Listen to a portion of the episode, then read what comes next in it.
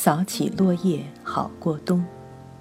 今天继续朗读《橘黄色的校车来了》，为教育平等做的艰辛努力。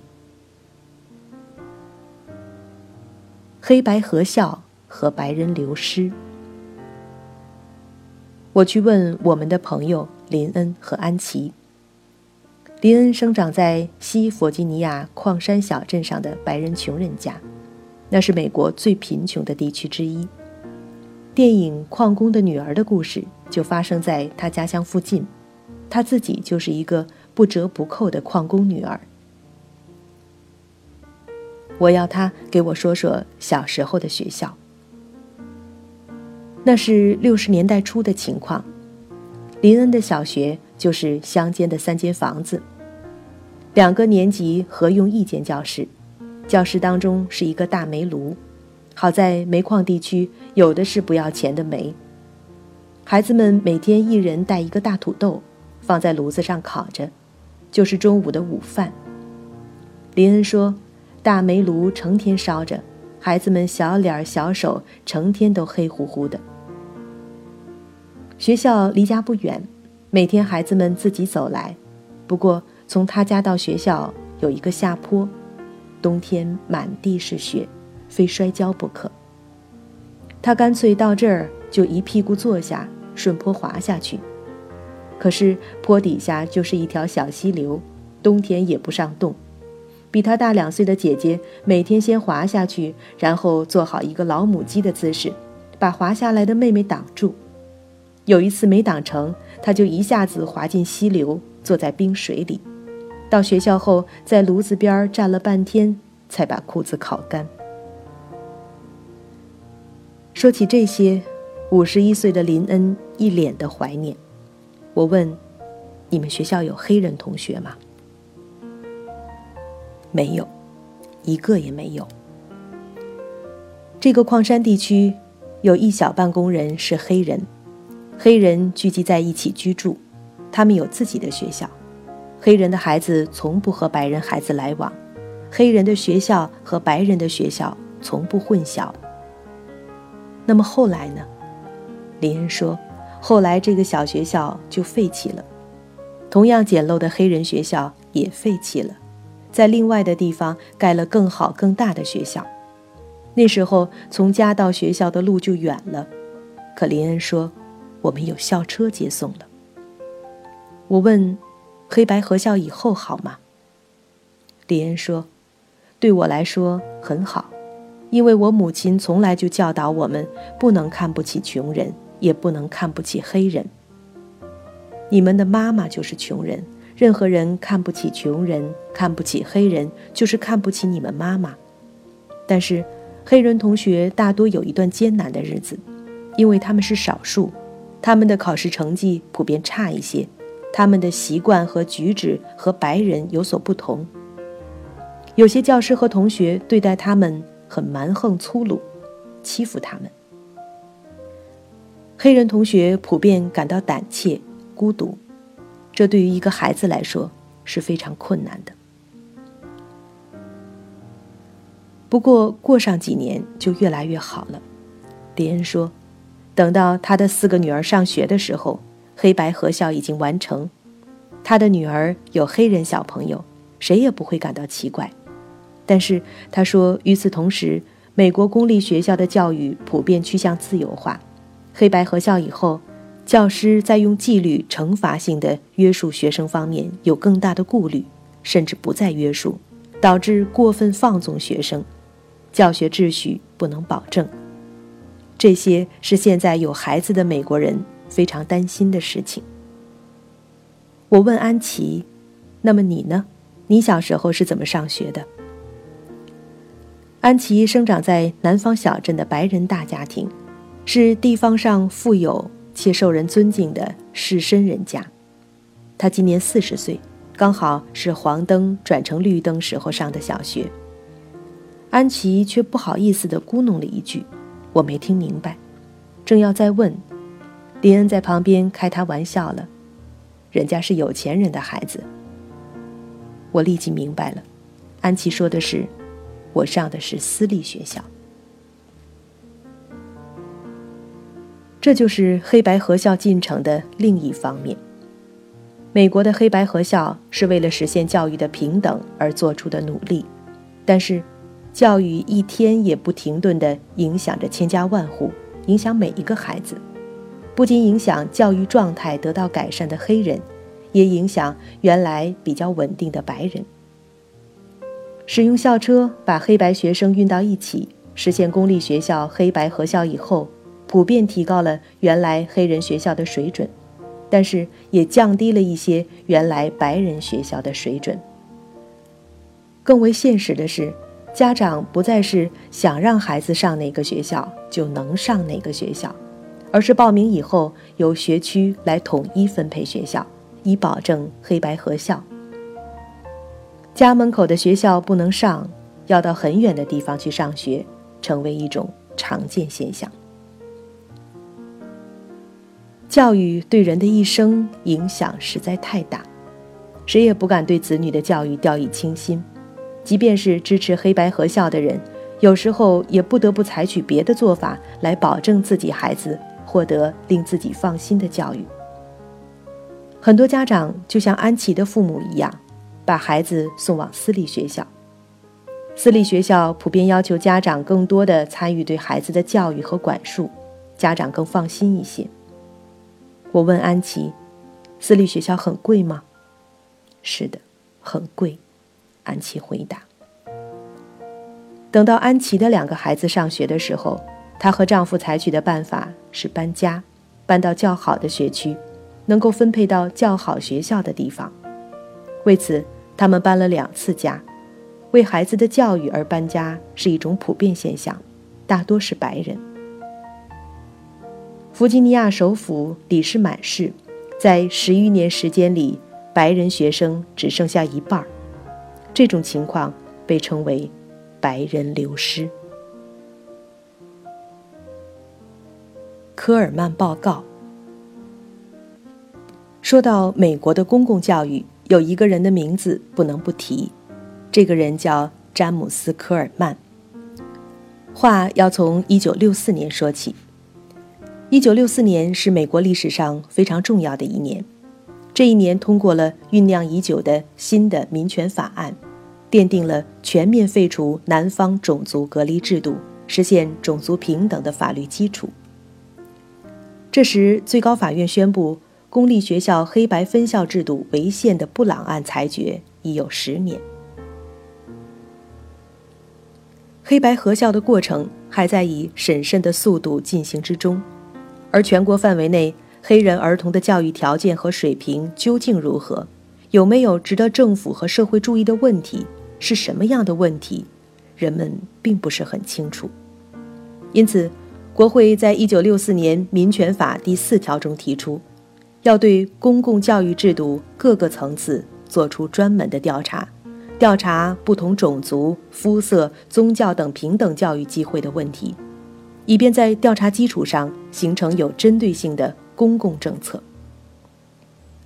这一调查任务落到了约翰霍普金斯大学社会学教授科尔曼的身上。科尔曼教授带着一班人收集了美国各地四千个学校、六十万个学童的数据，这是教育领域所做的规模最大的调研。然后他们关在一家旅馆房间里。进行了三个月的分析。一九六六年，在国会规定的期限前，科尔曼向国会递交了关于教育机会平等性的报告，这就是社会学史上著名的科尔曼报告。它被公认为二十世纪社会问题研究的最重要的报告。这个报告的研究结论出乎了科尔曼自己的意料。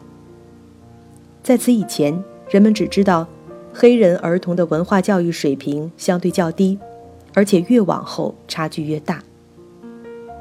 科尔曼和大多数人一样，都以为这种差距主要是学校的物质水平和条件造成的。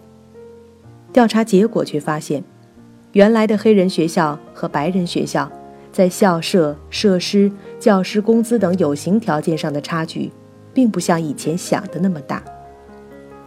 而且在分析学童学习水平的因果相关性以后，发现，造成黑人儿童学习水平低的原因，主要不是学校的有形条件，而是学校的社会构成及学童的家庭社会经济背景。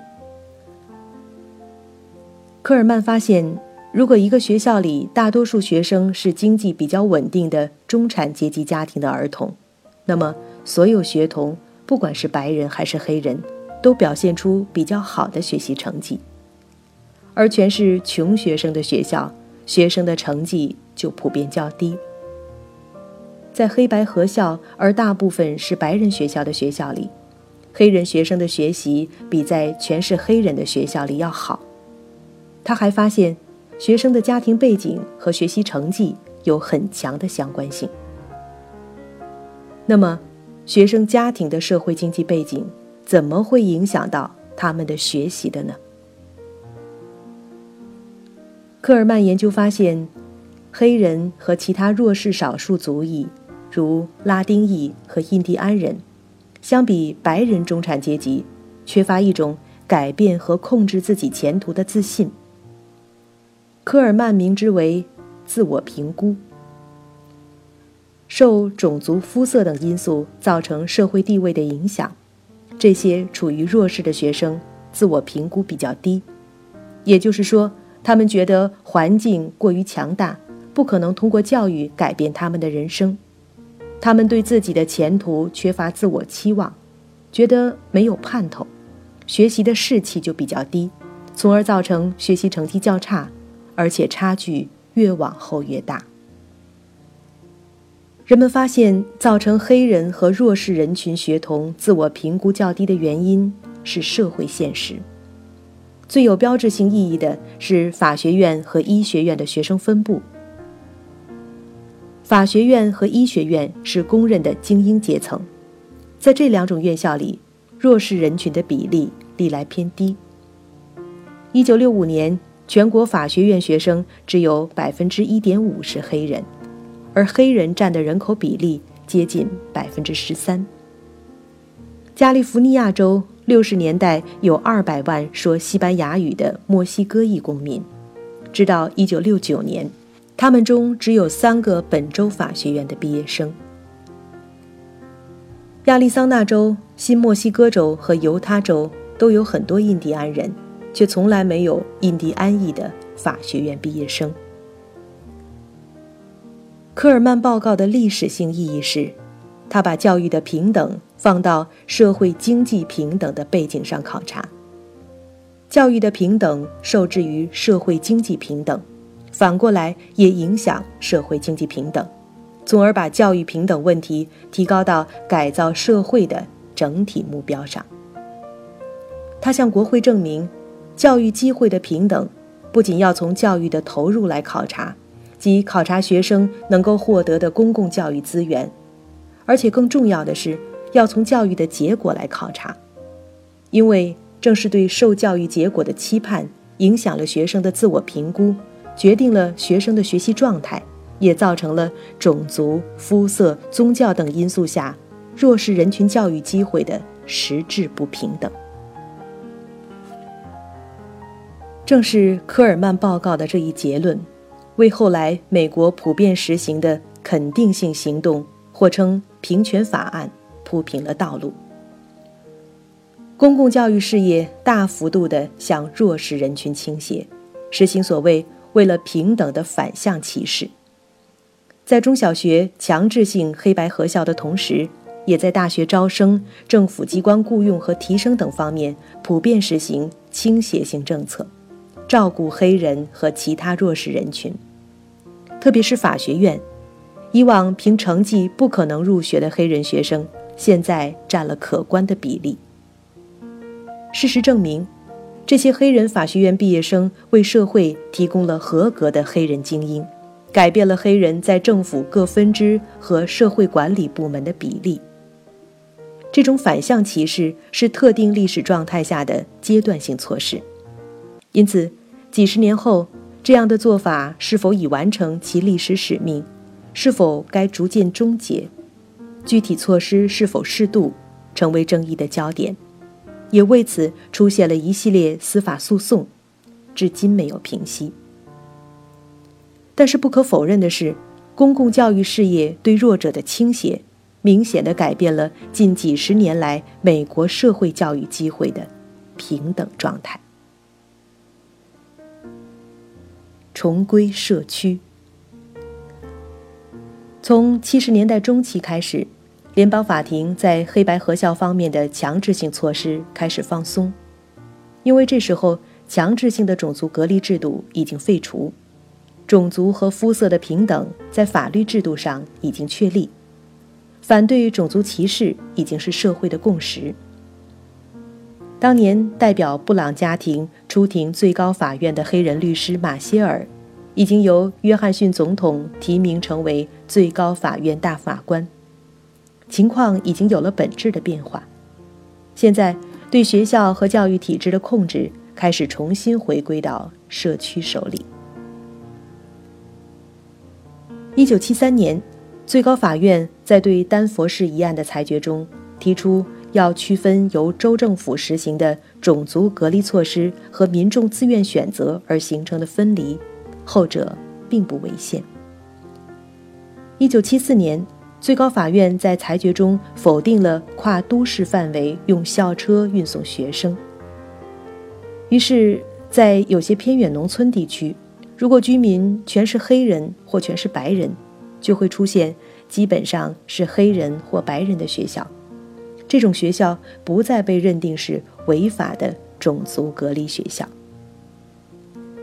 一九九一年，联邦最高法院在裁决中指出，最高法院在布朗案和格林案中发出的命令，并不打算永久的起作用。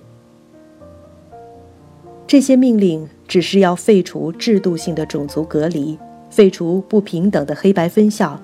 让历史上受不平等待遇的种族能够得到平等教育的机会。一旦黑白分校制度被废除，学区达到了格林要素的要求，学校的控制权就应该回归社区民众。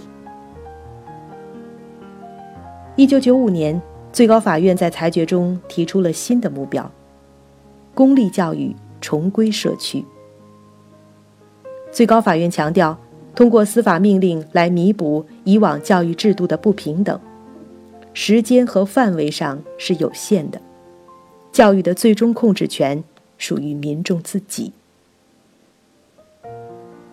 二零零四年是布朗案五十周年，半个世纪来，美国的公立教育走了一条不平坦的道路，在平等和自由的两难处境下，美国人左右为难。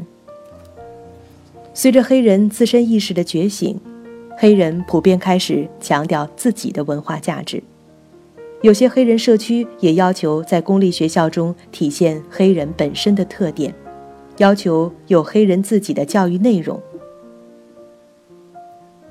现在不仅是白人，有些黑人也愿意黑白分校。二零零零年，哈佛大学的一项调查发现。美国有些地方的黑白学生又有分离的趋势，这条寻求公平的道路还远远没有走完。